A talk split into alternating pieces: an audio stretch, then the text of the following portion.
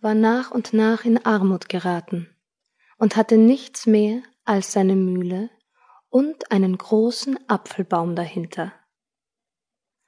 Einmal war er in den Wald gegangen, Holz zu holen.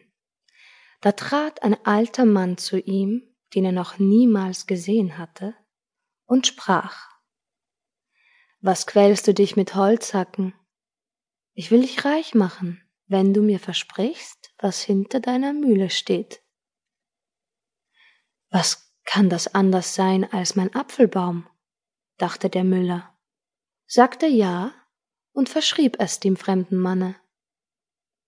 Der aber lachte höhnisch und sagte, nach drei Jahren will ich kommen und abholen, was mir gehört.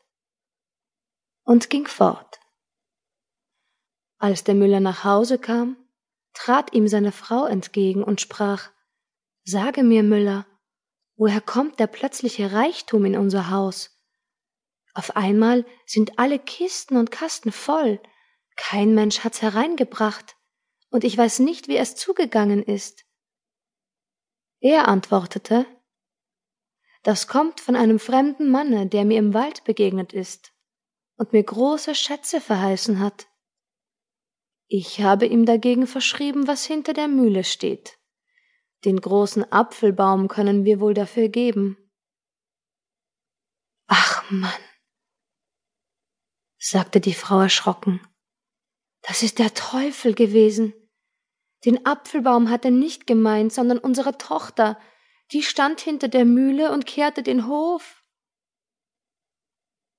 Die Müllerstochter war ein schönes und frommes Mädchen, und lebte die drei Jahre in Gottesfurcht und ohne Sünde.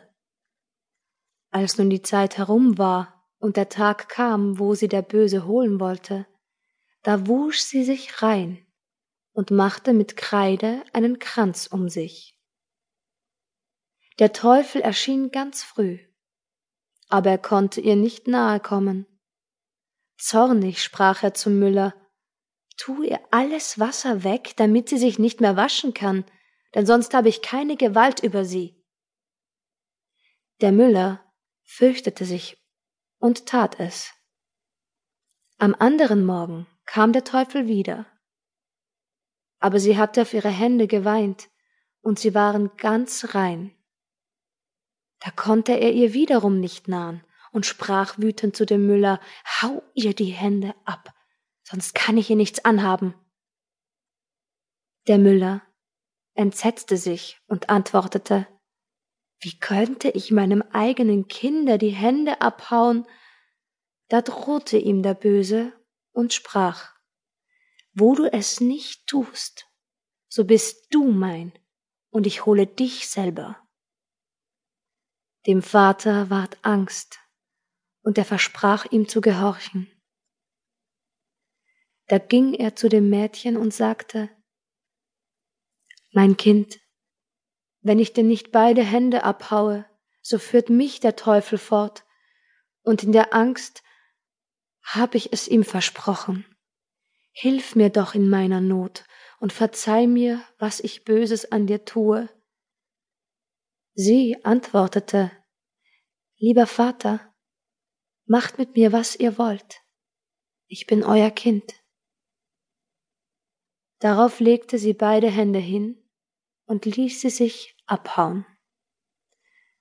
Der Teufel kam zum dritten Mal, aber sie hatte so lange und so viel auf die Stumpfe geweint, dass sie doch ganz rein waren.